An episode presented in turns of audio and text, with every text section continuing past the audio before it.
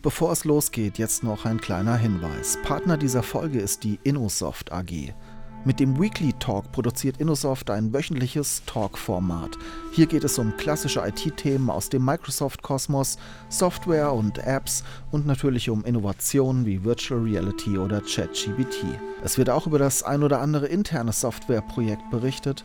Hört und schaut mal rein auf innosoft.de/slash live. Und jetzt viel Spaß mit der neuen Folge. Hallo und herzlich willkommen aus dem Werkraum 56 in Marburg. Mein Name ist Steffen Schmidt und auf der gelben Couch führe ich Interviews mit Menschen aus Unternehmen in Mittelhessen über Produkte, Gründungen und Geschäftsmodelle. Produziert im Werkraum 56 in Marburg. Die gelbe Couch, der Wirtschaftspodcast aus Mittelhessen. In dieser Folge rede ich mit Benjamin Stuckli vom Regionalmanagement Mittelhessen. Benny ist Ökosystemmanager. Bei ihm dreht sich alles um Digitales, Gründung und Innovationen hier in Mittelhessen. Wir reden ein bisschen über die Welt der Startups, das Gründungsökosystem und Mittelhessen. Viel Spaß mit dieser Folge. Herzlich willkommen zur gelben Couch. Wir haben Steffen Schmidt auf der gelben Couch sitzen vom Berghaus 56. Steffen, was macht ihr denn? Ähm, wir interviewen Menschen aus Mittelhessen und laden dann immer wieder Menschen ein, die, wo ich denke, dass ich interessante Informationen bekommen habe. Wie heute dich zum Beispiel. Ja, Benny vom Regionalmanagement Mittelhessen. Äh, ich bin da zuständig für den Themenbereich Digitalisierung, Gründung, Innovation in Mittelhessen. Ist ein EU-gefördertes Projekt, was wir seit 2019 ähm, ja, umgesetzen.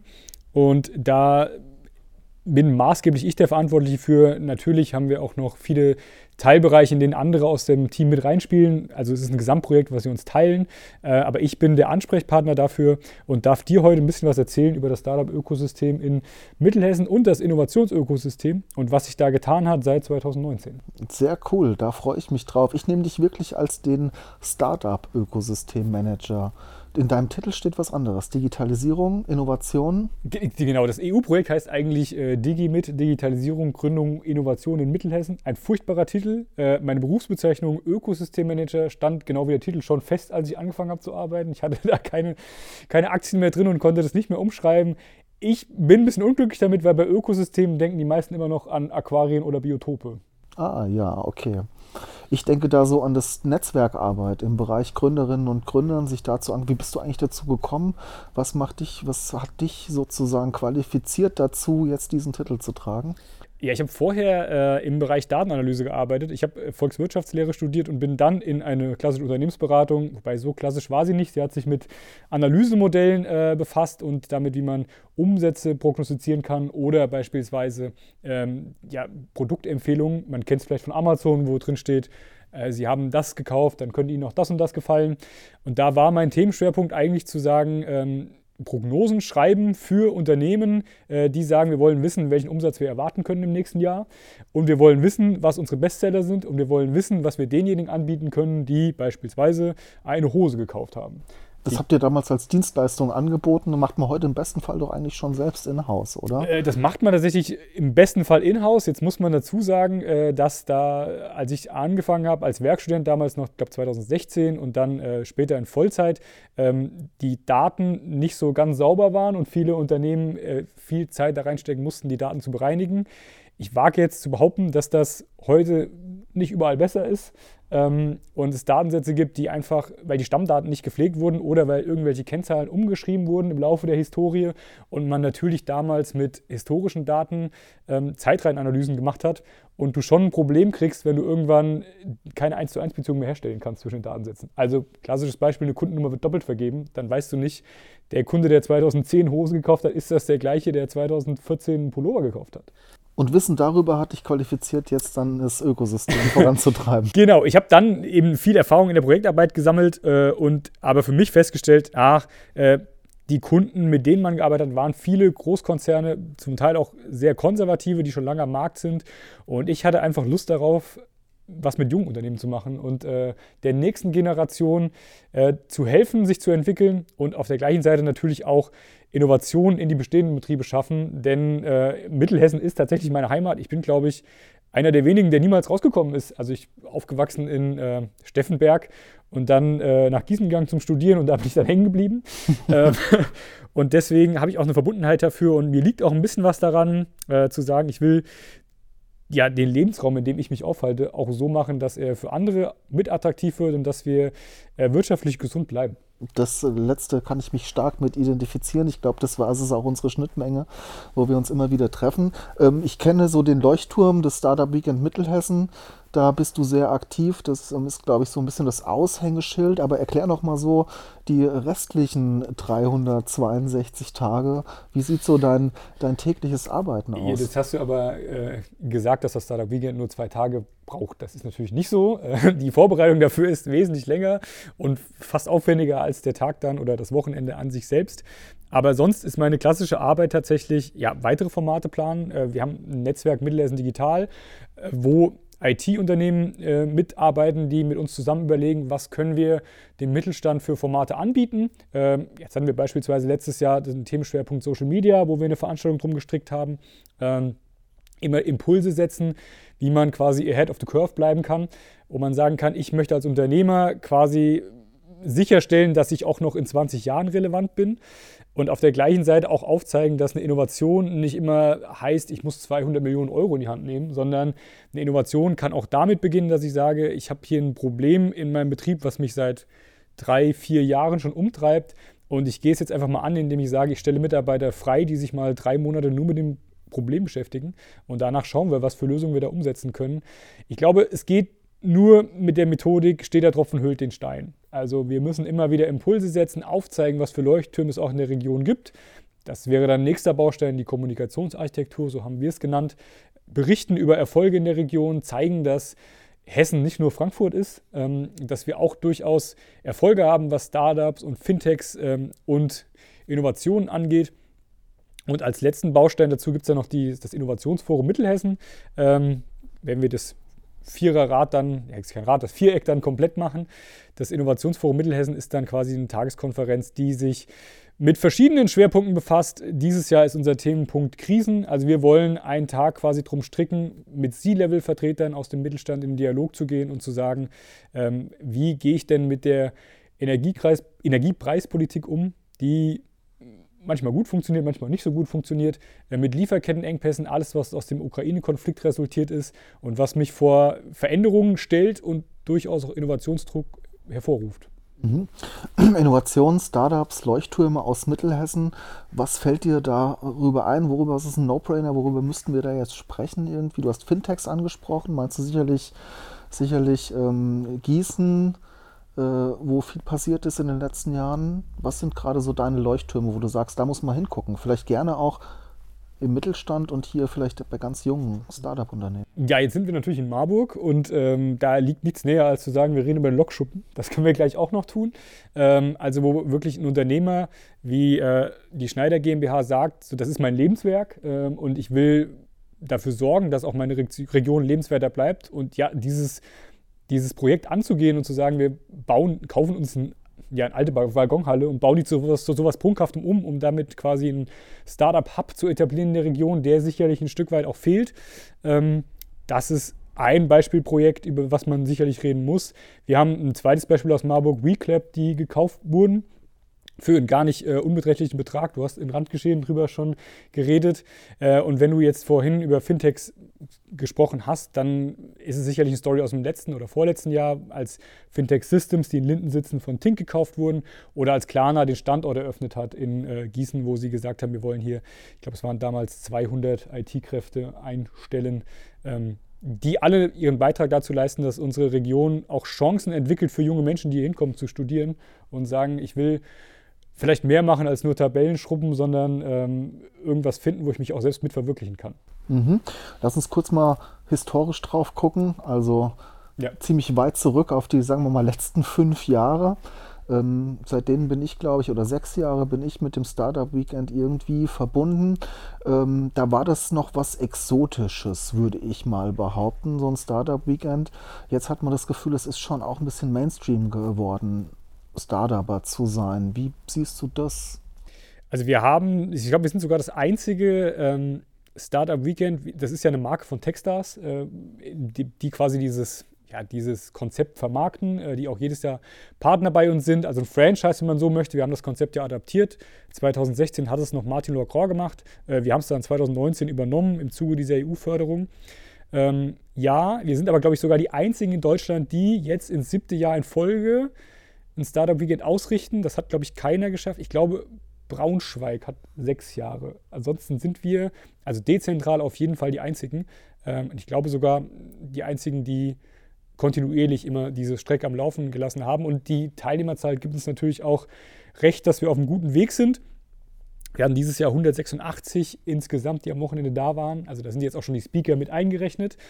Aber ähm, 90 waren, glaube ich, die aktiv mitgewirkt habe und gesagt habe, ich habe eine Idee, an der ich arbeiten möchte. Das heißt, sage ich mal so, den Start-up, Start-Upper sein entwickelt sich so zum Main Mainstream, bildet sich auch bei euch in den Zahlen ab, in den Teilnehmerzahlen? Ich, ja, die Teilnehmerzahlen sind auf jeden Fall steigend. Ich glaube, es war natürlich jetzt äh, letztes Jahr auch der Punkt, dass Corona vorbei war und man sich endlich wieder in Person treffen konnte. Äh, ich glaube, noch einmal online hätte jetzt auch keinem so richtig Spaß gemacht. Zwei Jahre reichen da auch für aus. Ähm, ist Startup Mainstream? Gute Frage. Es kommt, glaube ich, darauf an, wo man herkommt. Ich denke, viele, die einen betriebswirtschaftlichen Hintergrund haben oder irgendwie Wirtschaft studieren, für die ist es schon so, dass diese Rolle als zukünftiger Arbeitgeber attraktiver geworden ist und die sich damit auch mehr identifizieren können. In Bereichen wie Physik oder Germanistik, wenn man ganz ausschweifen will, ist es, glaube ich, immer noch ja kein Thema. Äh, schade eigentlich, weil dadurch vielleicht auch Projekte nicht entstehen, die vielversprechend sind. Differenzierst du, sage ich mal, zwischen Startups und Gründungen? Ist das für dich ein Unterschied? Also Hardcut müssen wir tatsächlich dadurch differenzieren, weil wir äh, ja formal auch in, in unseren EFRE-Geldern nach, da, da gibt es halt eine klare Grenzung. Äh, ein Referat ist zuständig für Gründung, eins für Startups, deswegen müssen wir das schon tun. Auf der anderen Seite, sage ich mal, ist äh, für uns und unsere Arbeit natürlich ähm, erstmal egal, die Formate, die wir anbieten, ob man da als Gründer mitmacht oder als Start-up-Gründer. Äh, letztendlich ist es eine Person oder zwei oder drei, vier, die ähm, da anfangen mitzuwirken. Wir legen schon den Fokus darauf, dass diese Modelle, die entwickelt werden, auch das Potenzial haben zu wachsen.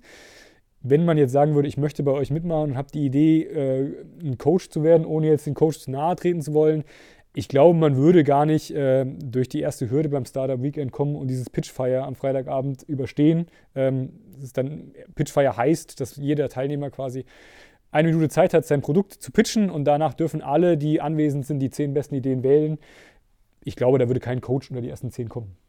Das heißt aber Definition von Startup für dich, schnell wachsend, skalierbares Geschäftsmodell. Genau skalierbares Geschäftsmodell, schnell wachsend und auf jeden Fall auch so, dass man sagt, äh, auch, auch, das Team schneller wächst. Dass man nicht sagt, ich hänge jetzt drei, vier, fünf Jahre als ein Personenbetrieb irgendwo äh, rum. Ähm, jetzt muss man eine Einschränkung machen. Es gibt natürlich Produkte, die nicht so schnell wachsen können. Das sind dann die handwerklichen Produkte. Äh, auch da freuen wir uns, wenn man sagen kann, es ist jetzt vielleicht was, was ich nicht als einzelner Tüftler zu Hause baue, sondern ich baue mir da ein Team drumherum, was 10, 15 Leute hat Grundsätzlich freut mich natürlich, wenn wir Arbeitsplätze in die Region holen. Äh, und ob das dann so ist, dass es letztendlich 500 sind, weil ich ein Startup habe und die sitzen irgendwo ganz verteilt auf der Welt, oder ob es 20 sind in meinem Handwerksbetrieb. Ich glaube, die Daseinsberechtigung ist dieselbe und äh, das eine schließt das andere ja nicht aus. Mhm. Wie siehst du so das ganze Thema Venture Capital? Wir hatten es ja jetzt hier auch bei manchen Leucht Türmen, die werden da zu großen Geldern verkauft, ohne dass sie wirklich groß Profite machen, möglicherweise. Ist es zwingend notwendig, um schnell zu wachsen, um schnell zu skalieren, um schnell Team aufzubauen? Nein, ich glaube nicht. Ähm, ich glaube, und das ist ein Punkt, der uns ein Stück weit fehlt, wenn wir ein gesundes Acceleratorensystem hätten in Mittelhessen, was wir aktuell noch nicht haben, weil zu wenig Mittelstandsbetriebe äh, sich dem öffnen und sagen, wir geben da Ressourcen rein, äh, um Gründer auch an die Hand zu nehmen und von mir aus auch mal zu sagen, äh, wir setzen euch harte Ziele. Du hast jetzt ein Produkt entwickelt, du hast es jetzt, du kommst jetzt bei mir vier Monate quasi ins Programm rein. Ich erwarte aber von dir, dass du in den ersten sechs Wochen beispielsweise zehn Einheiten verkaufst. Und wenn du es nicht verkauft hast, dann muss man vielleicht auch sagen, weiß ich nicht, ob du es dann nochmal durchdenken musst. An der Stelle müssen wir dann hier sagen, äh, sind diese Benefits von einem Accelerator für dich erstmal raus. Ähm, und ich glaube, dass man mit sowas schon viel abfangen kann. vielleicht. So eine Art Gatekeeper, sozusagen. Genau, so so, eine Art so ein Gatekeeper. kleiner Genau. Türwächter, der überhaupt hier auch so regional die, die umfassende Expertise hat, so ein Geschäftsmodell zu beurteilen auch oder Genau. die mögliche Skalierbarkeit zu beurteilen, die mögliche Markt, den Need auch zu beurteilen. Ja. Also klar bin ich, äh, habe ich oder auch alle unsere Partner, ähm, die, die Hochschulen, die IHK und unsere Gesellschafter, wir haben natürlich alle schon viele Pitches gesehen, Businesspläne und sicherlich, ich meine, die bieten es sogar als Beratung an. Den unterstelle ich jetzt einfach mal, dass die auch Know-how haben diesbezüglich. Ähm, für mich persönlich gesprochen kann ich aber sagen, äh, und ich mache keine Beratung, das muss man auch sagen, aber natürlich kann ich schon mal, wenn jemand mir seine Idee präsentiert, wenn es jetzt eine komplette Schnapsidee ist, dafür habe ich schon genug gehört, um zu sagen, äh, das wird nichts. Ähm, dann muss man, glaube ich, sagen, dass wir, ja, dass viele zu früh nach Fremdkapital schreien und manche sagen, ich habe hier eine Idee, aber ich kann die eigentlich erst umsetzen, wenn ich Fremdkapital habe. Und Kannst du mir dann sagen, wo gehen bei dir die Alarmglocken an? Also die Alarmglocken bei mir gehen auf jeden Fall an, wenn ich sage, ich habe die, äh, ich habe hier eine Idee für eine App. Das ist so der klassische Fall. Das ist schon mal, da bin ich schon mal erstmal, äh, da bin ich erstmal geklingelt. äh, und dann die Frage, kannst du sie denn programmieren? Nee, kann ich nicht. Dann wäre meine nächste Frage, okay, hast du denn jemanden, der mit dir die Geschäftsidee umsetzen will, der programmieren kann? Nee, aber ich habe mich hier einen Prototypen entwickeln lassen. Und dann frage ich, okay, wo? Von Fiverr oder was? Ja, tatsächlich. Zu 90 Prozent hat dann irgendeiner von Fiverr äh, ihr Produkt entwickelt, äh, eine App gemockt und sagt, äh, gut, damit gehe ich jetzt raus und gucke, ob ich da Feedback für kriege. Das ist eine schlechte Ausgangslage. Du kannst ja kein Produkt stricken, was auf IT beruht, wenn du selbst kein Know-how hast. Also dann musst du dir, ein- und da reicht auch kein Angestellter aus in dem Fall, weil der wird nie so committed sein, dass er sagt, ich werde mit dir zusammen groß, wenn du dem einfach ein Fixgehalt auszahlst, sondern du musst ihn ja quasi dann zum Beteiligten machen und sagen, so, wir machen das zusammen. Äh, oder du musst es selber lernen, das Programmieren, das dann auch viele gar nicht wollen und sagen, ich habe da keine Ahnung für. Aber das ist, glaube ich, die extra Meile, die du dann gehen musst. Also, Und im Gegenzug kannst du mir sagen, wo würden bei dir die es positiv in den Ohren klingeln, wenn du welche Buzzwords hören würdest? Ist es KI zum Beispiel? Äh, ja, dieses Buzzword-Bingo ist so ein bisschen, das ist, glaube ich, ausgelutscht. Also, wenn man sagt, ich habe hier ein KI entwickelt, dann frage ich schon immer, okay, ist das eine KI oder ist das einfach nur eine Zeitreihenanalyse? Ist das einfach nur eine statistische Berechnungsmodell, was du aufgestellt hast? Weil KI, äh, man sagt schnell, das ist KI. Äh, da muss man, glaube ich, ein bisschen genauer hingucken, äh, wo mir ein bisschen meine Vergangenheit auch hilft, um das einordnen zu können, was ich da vor mir sehe. Äh, letztlich, sage ich mal, ich bin positiv überrascht, wenn mir jemand sagt, ich habe, also am, liebsten habe ich tatsächlich, wenn ein Ingenieur kommen würde und sagen würde, hier guck mal, ich habe hier einen Prototypen gebaut, äh, weil ich habe festgestellt, ähm, dass wir hier und hier ein Problem haben, was ich im Alltag hatte. Dann habe ich festgestellt, das haben andere auch noch. Ähm, und jetzt brauche ich eigentlich jemanden, ich habe keine Ahnung, das sind mir sogar die Liebsten, die sagen, Die ich habe Green keine Ahnung von Elephants. Die Green Elephants zum Beispiel, hast du die auf dem Schirm? Genau, also ein positives Beispiel. Äh, Und jetzt wollte ich gerade ergänzen, am liebsten sind mir tatsächlich diejenigen, die sagen, hey, ich habe ein Produkt, was ich umsetzen kann, ich kann es aber nicht verkaufen, weil ich denke, gut, das kannst du einfacher lernen, als diese Initialidee äh, aufzubauen. Green Elephant wäre so ein positives Beispiel für die Pharma. Die haben ja für so einen Pharmabehälter. Ist eine, in Ja, einer der ja, letzten genau. Folgen auf der, der gelben Couch. Die Ich muss ehrlicherweise sagen, ich habe die schon häufiger getroffen und ich glaube, ich musste mir dreimal anhören, was die tun, bevor ich verstanden habe, was sie tun. Ja, es ist mega simpel, aber Genau. mega cool. Richtig. Ja, das auf sind jeden Fall. Eigentlich so eine goldene Idee hatte ich so im, im Hinterkopf. Und einfach ein skalierbar, bisschen. weil du es letztendlich auch theoretisch gar nicht selbst produzieren musst. Du kannst es ja produzieren und dann lassen. Lass uns doch mal über einen gemeinsamen Bekannten sprechen, den ich über euch kennengelernt habe, den Marc Fischer von Omnicult. Den hatte ich jetzt auch gerade in der Folge. Die müsste auch jetzt bald. äh, Kennst, sagt ihr das noch Mhm. Ich kenne kenn Die- noch tatsächlich und er hatte mich äh, damals äh, eingeladen, mal mitzukommen, wenn sie ihre Felder bestellen. Da war das Wetter aber so schlecht, dass das nicht funktioniert hat. Aber super, wie sich das entwickelt hat. ich Also, war nie da und ich habe tatsächlich auch jetzt schon seit einem halben Jahr, glaube ich, nicht mehr mit ihm äh, mich ausgetauscht. Deswegen, ich glaube, du weißt den Stand besser als ich. Ich weiß einen sehr guten Stand, der ist na nachzuhören in einer der nächsten Folgen Gelbe Couch. Sehr gut, da hören wir doch Ähm, rein. hat sich positiv entwickelt, was Mitarbeiter, was Umsätze, was äh, Erträge angeht irgendwie. Und mir ist es immer, mir wird es immer in die LinkedIn-Timeline eingespült. Und da bin ich immer positiv überrascht und denke so cool, was der Markt da gestartet hat und wie sich das. Und er kam ja über ein gemeinsames Projekt, als wir die Startups vorgestellt haben, vor. Wir haben geguckt, ich glaube 2018 muss es gewesen sein. Oder 2019. Naja, ist auf jeden Fall vier Jahre her und die sind ordentlich gewachsen. Äh, Themenwechsel. Wir waren eigentlich gerade bei KI und Klingels. Wir hatten auch im Vorgespräch, auch eine der nächsten Folgen auf der gelben Couch, TechLex. Mhm. Wie guckst, siehst du das gerade? Ist das eine KI, um da jetzt gerade mal nachzufragen? Ähm, das weiß ich tatsächlich nicht. Also ich, weil ich habe, und das ist vielleicht ein witziges, äh, winzige Anekdote, die waren tatsächlich beim Startup Weekend anwesend letztes Jahr und sind nicht über die erste Hürde gekommen. Das heißt, sie sind am Freitagabend leider rausgeflogen, will ich nicht sagen, weil sie haben natürlich am Programm noch mitgemacht, haben sich die Inputs angehört, haben auch, glaube ich, da sogar ihre ersten Kontakte in die äh, Angel-Szene geknüpft, äh, was natürlich uns freut. Aber ich habe im Detail ihr Produkt, glaube ich, doch ich habe es schon, ähm, ich, ich habe es schon mehrfach gehört auf anderen Veranstaltungen. Ich habe die Technik dahinter äh, aber bis heute, also in den Pitches war sie nie so großes Thema und ich glaube, sie wollten auch nicht aktiv damit rausrücken, was auch verständlich ist. Ich kann dir jetzt nicht sagen, ob es eine KI ist. Also so wie sie es darstellen, ist es eine. Das glaube ich Ihnen auch erstmal. Wird es eine. Ob es schon eine ist, eine, weiß genau. ich nicht, soll es eine werden. Ich ja. glaube Ihnen das auch, ähm, aber ich kann jetzt nicht sagen, ja, das ist definitiv eine oder das ist keine. Cool, dann ähm, jetzt noch mal kurz zum Abschluss. Ich könnte ewig mit dir quatschen. Ich habe auch jetzt schon, merke ich im Gespräch, du könntest dich zum Podcast Stammgast fast entwickeln. So einmal im Quartal so ein Update, ein bisschen über Startups sprechen, fände ich, glaube ich, ganz cool, weil mir das Gespräch sehr Spaß macht. Aber äh, würde ich dir noch mal kurz ähm, was passiert jetzt noch in den nächsten Monaten dieses Jahr? Startup Weekend wird wahrscheinlich stattfinden wieder in Wetzlar, hast du gesagt.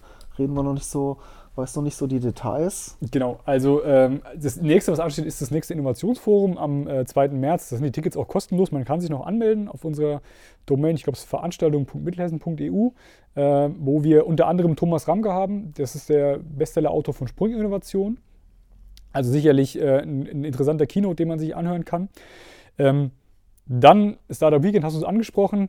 Äh, das ist tatsächlich äh, noch nicht spruchreif. Wir gehen davon aus, dass es ein Startup Weekend geben wird dieses Jahr. Äh, wir sind dann ein bisschen an Förderrichtlinien gebunden. Das heißt, wir dürfen auch noch gar nicht kommunizieren, wann und wie es aussieht. Aber unsere Pläne sind schon, dass wir auf jeden Fall das Startup Weekend nach Wetzlar gehen lassen dieses Jahr, weil gewollt ist, dass wir in den Oberzentren auch immer rotieren. Also Gießen, Wetzlar, Marburg. Äh, das heißt, Wetzlar wäre dieses Jahr dran, letztes Jahr war es Marburg, nächstes Jahr dann wieder Gießen. Und unser Wunsch wäre natürlich, dass wir den Rhythmus beibehalten, dass wir uns irgendwo Ende Mai, Anfang Juni äh, festsetzen können, weil das haben wir in der Vergangenheit immer gemacht. Und es ist so ein bisschen, äh, und das vielleicht auch abschließend zu sagen, ja, eine Roadmap, die wir auch gebaut haben mit unseren Partnern im Laufe des, der Vergangenheit, sowas wie Start Me Up, die auch eigene Formate anbringen. Und eröffnet, losgelöst des Capital Contest, der glaube ich wirklich noch früher ist, im April, aber sonst eröffnet das Startup Weekend so diesen, ja, diesen, diese Zeitschiene für die Startup-Events als Ideenwettbewerb. Ähm, dann kommen halt in der Mitte viele Ideenwettbewerbe auch von den Hochschulen. Äh, am Ende gibt es dann die Gründungsmesse Mittelhessen, wo man Feedback sammeln kann mit Customern. Und die Business Angels sind dann über dem allen mit ihren Pitch-Events, wo man sagen kann, äh, wenn man gerade Investments braucht und sich sicher ist, dass man Investments braucht, dann äh, kann man auch da stattfinden. Also man könnte theoretisch sagen, ich habe eine Geschäftsidee äh, und ich habe jetzt Bock in der zweiten Jahreshälfte oder sagen wir mal ab Mai die weiterzuentwickeln, dann kann man sich eine gute Roadmap in der Region stricken. Sehr schön, das hört sich super an. Äh, Business Angels Mittelhessen würde mich auch interessieren, hier mal für die gelbe Couch. Die sind ja auch, werden immer aktiver nehme ich so wahr. Ist richtig, oder? Genau, also die, ich glaube, quartalsweise finden diese äh, Pitches statt. Die müssen natürlich der Öffentlichkeit verschlossen sein, weil da geht es dann darum, dass die Startups, die wirklich dann auch ernsthaft Geld haben wollen und einen Kapitalbedarf haben, ihre Zahlen offenlegen müssen. Das heißt, du kriegst die Bilanzierung auch vorher. Direkt auf dem Tisch im Pitch sozusagen. Die, vor dem Pitch, ja. also mit der Anmeldung. Äh, das ist dann auch ein NDA, darüber reden wir dann auch nicht mehr äh, außerhalb dieses geschützten Raums. Ist auch gut so für die Startups, glaube ich. Ähm, was heißt, glaube ich, ich weiß, dass es gut so für diejenigen ist. Äh, und deswegen ist es kein öffentliches Event, aber grundsätzlich, wenn man sich dafür interessiert, ähm, kann man auch mit den Business Angels in Kontakt kommen. Und wenn man sich dann als Angel aktivieren lassen möchte, dann wird man quasi Mitglied im Verein, hat dann das Recht, diese Pitches zu hören und am Abend direkt quasi schon zu sagen, okay, ähm, mhm. ja, im Idealfall Deal. So Normalerweise heißt es so, Du kommst morgen mal vorbei, da reden wir nochmal drüber. Ralf Dümmelmäßig, Deal und Handshake. Ja, das ist ja bei der und, und, Höhl der Löwen so ein bisschen, äh, auch nicht, Deal ist ja nicht mehr Deal. So 50 Prozent, glaube ich, habe ich mal gelesen, scheitern im in Zweitgespräch. Der, in der Due Diligence dann danach ja, irgendwie. Genau. Ja, ja, cool. Benny, hat super Spaß gemacht, mit dir zu quatschen. Ich denke, unsere 20 Minuten sind schon lange abgelaufen. Ich glaube auch, ja. Ich äh, hätte aber noch mehr Fragen an dich. Dein Parkticket läuft bei ab. Das heißt, danke dir für dein, äh, deinen Besuch hier bei uns und bis zum nächsten Mal, sage ich schon mal so. Gerne. Bis nächstes Mal. Ciao. Sie wollen die gelbe Couch unterstützen und Ihr Unternehmen, Ihre Produkte und Dienstleistungen in unserem Podcast präsentieren? Dann nehmen Sie einfach mit uns Kontakt auf